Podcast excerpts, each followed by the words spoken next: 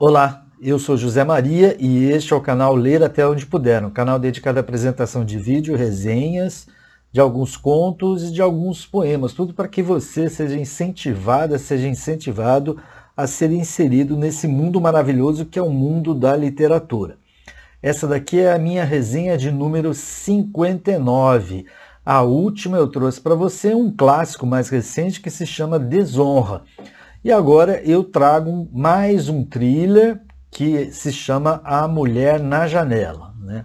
Então vou começar com, com a história de Anna Fox, que é uma psicoterapeuta que ficou exposta a um grande eh, trauma decorrente de um acidente automobilístico, né? E agora ela só, somente se sente segura dentro da sua própria casa, que é um ambiente que ela mesma pode controlar, né? Controlar a, a sua vida e as coisas ao seu redor. Então, Ana é uma mulher de quase 40 anos que ela sofre de um transtorno psicológico conhecido por agorafobia, que é um termo do grego que significa medo do agora, que é um transtorno, né, que faz com que as pessoas tenham medo de locais públicos e de espaços abertos.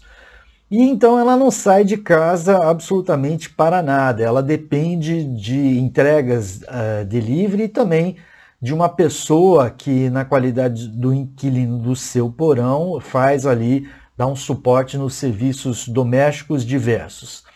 Mas ela se fia mesmo é na internet, né? É o seu contato com o mundo, ela faz, ela, como ela é psicoterapeuta, ela continua fazendo algumas sessões de aconselhamento com seus pacientes online, né? E frequenta também salas de chat, né, onde que ela se relaciona virtualmente. Ainda ela conta com visitas ali frequentes da sua fisioterapeuta, que se chama Bina, né, que ela considera como uma amiga é, presencial e mesmo que seja uma amiga que ela paga, né, uma amiga pagante. E como Ana não se ausenta de casa sob hipótese alguma, ela, é, se ela sair da, da, sua casa, ela começa a ter é, crises de pânico, né? pode até mesmo perder a, a consciência, ela busca a distração é, dentro da sua residência, quer seja no, no, nos canais de chat e também assistindo aí uma coleção de filmes bem vasta que ela tem. É interessante que ela até ela cita vários filmes, principalmente os filmes mais antigos, e cita é, nos detalhes, né? A história cita nos detalhes. Mas o que entretém ela é, de verdade é a atividade de bisbilhotar a vida alheia. Com uma câmera bem potente, ela, pela janela, né, mulher na janela, ela aponta a Sony com é, para, para a casa dos vizinhos e ela acaba conhecendo em detalhes as, as rotinas né, desses vizinhos.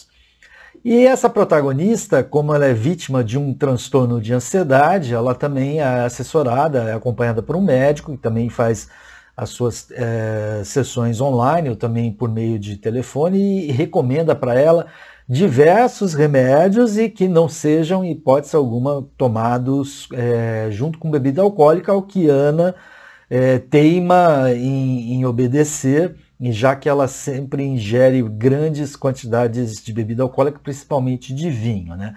E a, a, trama também ela conta em detalhes os remédios, os nomes, o seu uso, né? é bem interessante.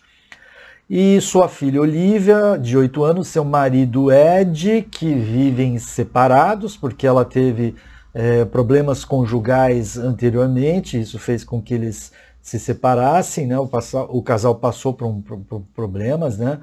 É, mas ela se ressente da falta do, da, da sua família de pessoas mais íntimas.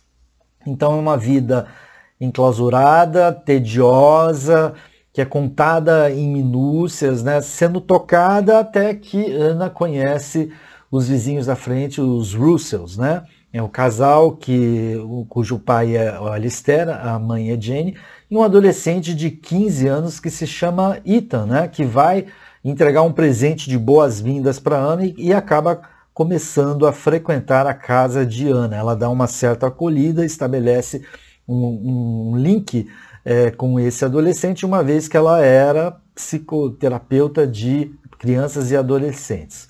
E aí, um belo dia, lá na sua janela, observando lá os vizinhos, ela vê nitidamente é, um assassinato na casa do, dos Russos, uma mulher sendo esfaqueada, quem ela considera que é Jenny, e aí ela chama rapidamente a polícia, a polícia vem, é, mas aí ela, ela é contrariada pelos Russos peremptoriamente, é, que começam a desqualificá-la, dizendo que ela tem um transtorno mental, que aquilo não aconteceu, que ela também é quase uma dependente alcoólica, e isso não poderia ter acontecido. Ela está imaginando as coisas, né?